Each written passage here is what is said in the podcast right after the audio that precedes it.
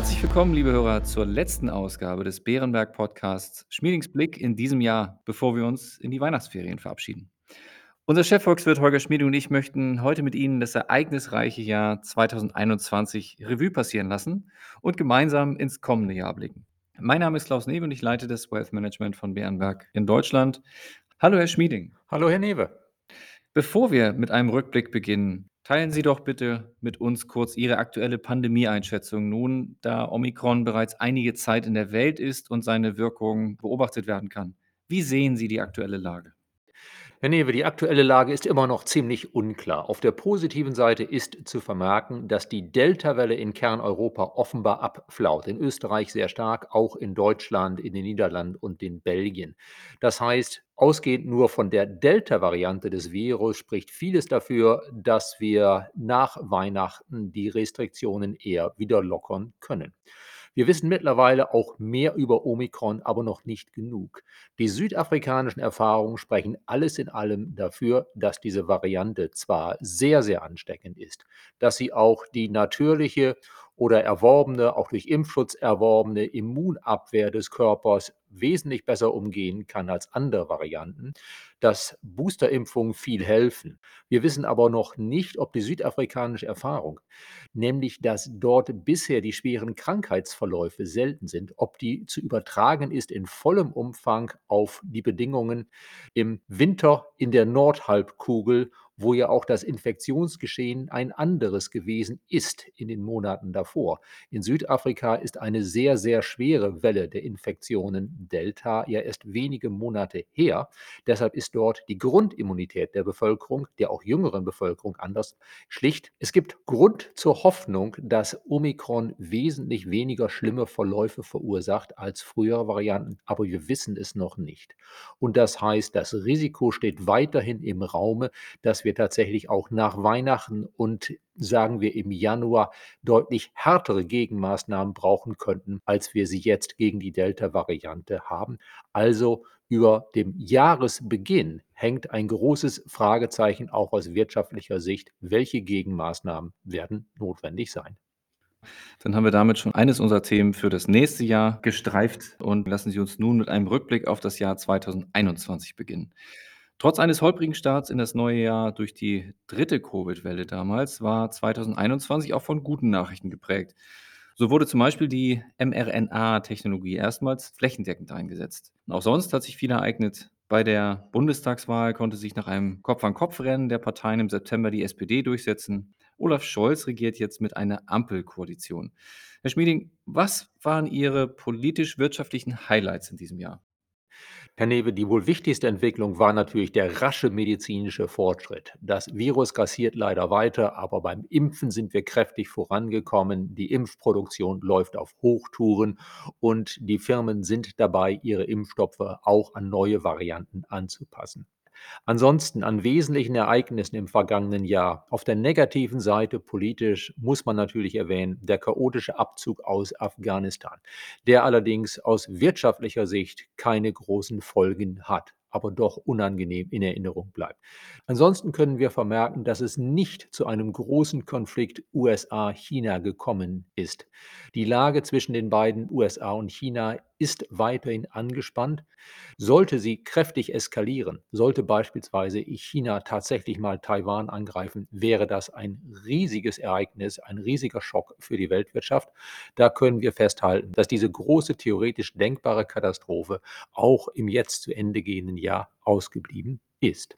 Wir können auch sonst sagen, dass einige Risiken, über die wir uns viel unterhalten haben, nicht eingetreten sind. Beispielsweise in Deutschland das Risiko einer rot-grün-roten Koalition oder eines Regierungswechsels in Italien, weg von Mario Draghi, der ja dabei ist, das Land etwas zu reformieren.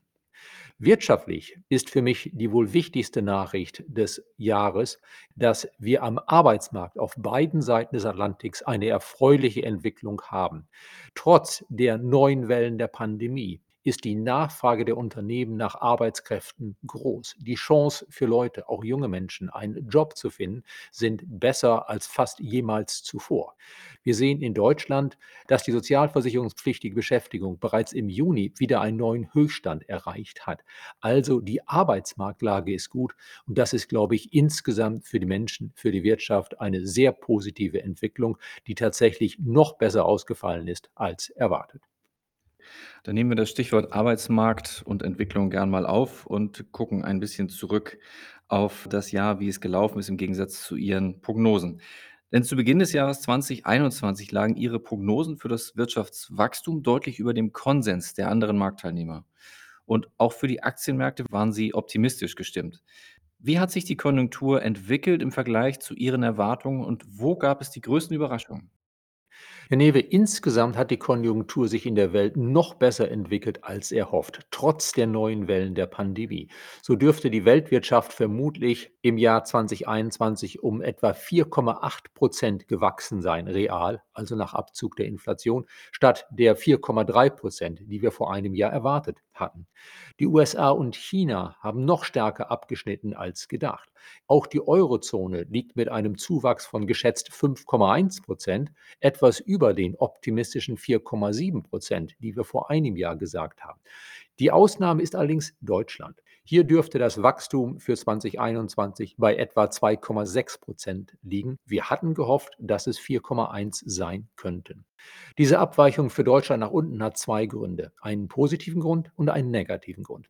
Der positive Grund ist schlicht und einfach, dass sich mittlerweile herausgestellt hat, auch durch Revision der Daten, dass der vorausgegangene Einbruch im Jahr 2020 nicht so tief war, wie das Ende letzten Jahres den Daten zu entnehmen war. Entsprechend gab es einfach weniger Aufholbedarf in Deutschland als vor einem Jahr gedacht. Dazu kommt als negativer Grund, dass Deutschland besonders unter den überraschend ausgeprägten Lieferengpässen leidet. Der Halbleitermangel, der die ganze Welt trifft, ist natürlich besonders spürbar in der Automobilindustrie, im Maschinenbau. Da werden viele Halbleiter gebraucht und das sind nun mal Branchen, wo Deutschland besonders stark vertreten ist.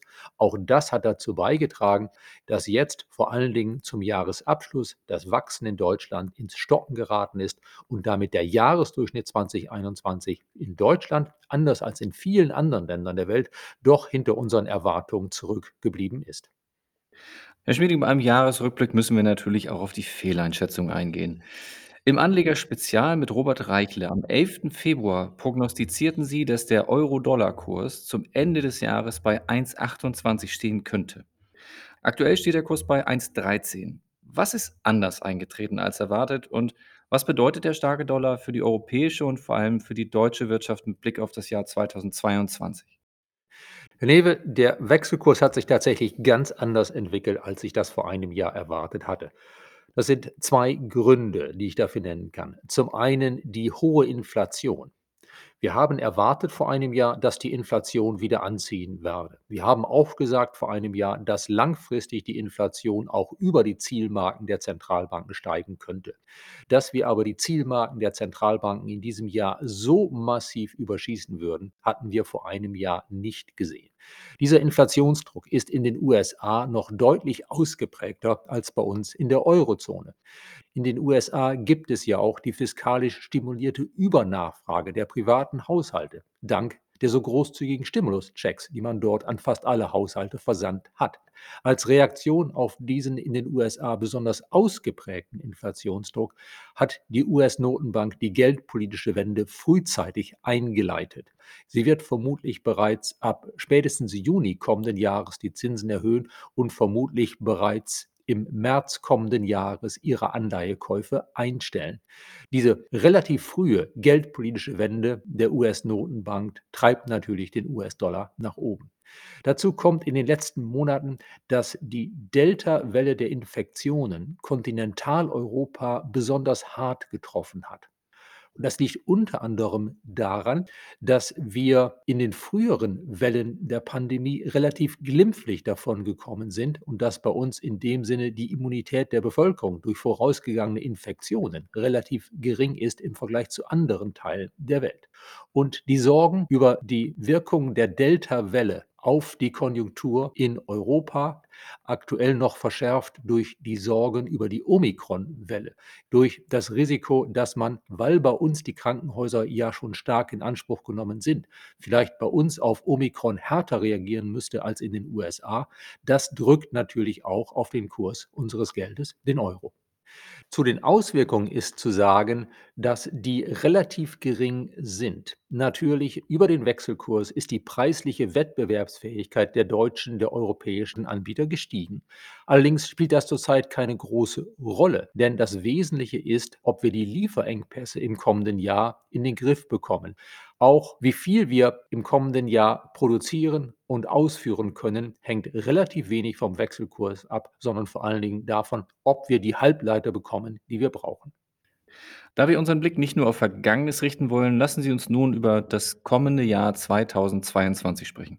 Inflation, Zinsen und Corona gehören erneut zu den Top-Themen. Blicken Sie eher mit Zuversicht oder mit Sorge auf das kommende Jahr? Alles in allem blicke ich mit Zuversicht auf das kommende Jahr, auch wenn der Jahresbeginn deutlich überschattet sein könnte durch die Risiken der Omikron-Variante des Virus. Aber spätestens ab dem Frühjahr, das Wetter hilft, der rasche, rasche Impffortschritt, den wir derzeit sehen, hilft auch. Spätestens ab dem Frühjahr dürfte die Lage sich spürbar bessern. Wir erwarten deutlich mehr Wachstum, spätestens ab dem Frühjahr, mit Glück bereits ab Februar.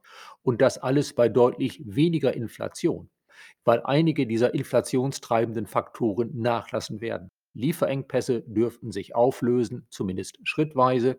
Einige Sondereffekte, die gerade die Inflation treiben, beispielsweise der Vergleich des aktuellen Preisniveaus mit dem künstlich durch Mehrwertsteuersenkung abgesenkten Preisniveau von Ende 2020. Einige dieser Effekte fallen aus der Jahresvergleichsrate raus.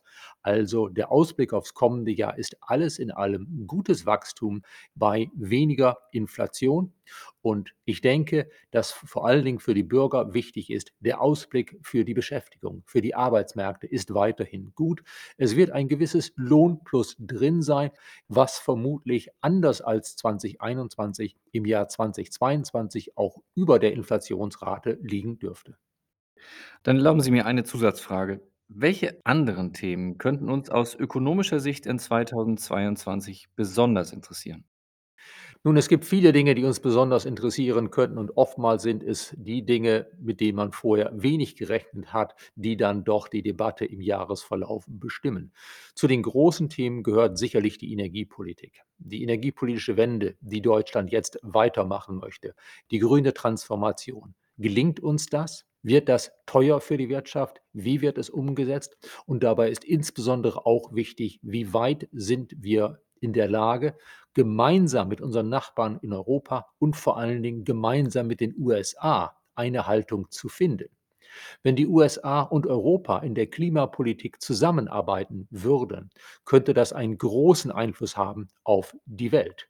Wenn es uns aber nicht gelingt, zusammenzuarbeiten mit anderen Ländern, wenn wir eher Alleingänge haben, sei es europäische oder sogar deutsche Alleingänge, dann wäre das Risiko groß, dass ähnlich wie bei dem Atomausstieg und anderen Teilen der bisherigen deutschen Energiewende ein Nettoergebnis sein würde, dass bei uns in Deutschland die Stromkosten deutlich höher sind als anderswo.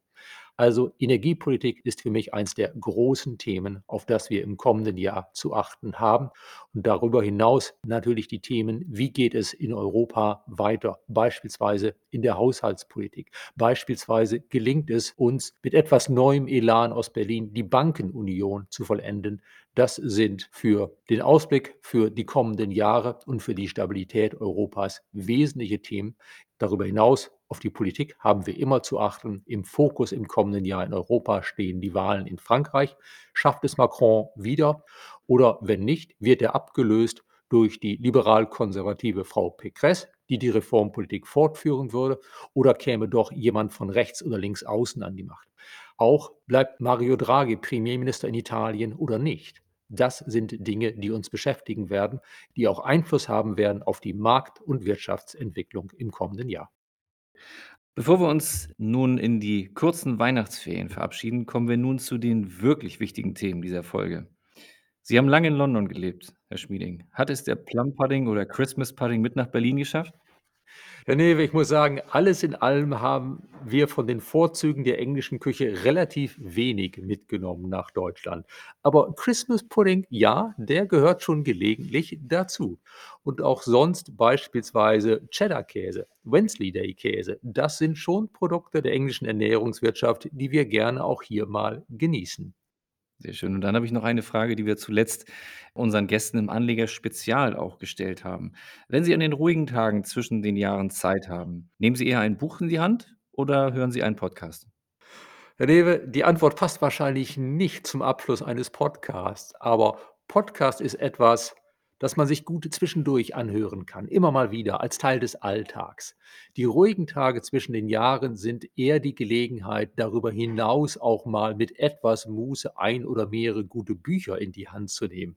Also das Hören der Podcast bleibt auch über die Feiertage und das eine oder andere gute Buch könnte das Besondere sein, das ich hoffe, mir über die Feiertage gönnen zu können. Sehr schön. Dann sehen wir das als Tiefenlektüre, damit Sie uns wieder im neuen Jahr im Podcast fürs tägliche Update beziehungsweise wöchentliche Update bei uns Rede und Antwort stehen können. Lieber Schmieding, wir sind schon wieder am Ende unserer Zeit und ich danke Ihnen wie immer sehr für Ihre Einschätzung und diesmal besonders. Es hat mir viel Spaß gemacht in diesem Jahr und ich freue mich schon auf die Fortsetzung in 2022. Herr Newe, auch ich möchte mich bei Ihnen bedanken. Ich wünsche Ihnen und all unseren Hörern alles Gute, gute Weihnachtstage und einen guten Rutsch. Dem schließe ich mich an, liebe Hörerinnen und Hörer. Vielen Dank für Ihr Interesse. Wir hoffen, es hat Ihnen gefallen. Und ja, nun wünschen wir Ihnen und Ihren Familien frohe Festtage und einen guten Jahreswechsel. Der nächste Podcast findet am 6. Januar 2022 statt. Wir freuen uns auf Sie und unverändert gilt bis dahin der Wunsch, bleiben Sie gesund.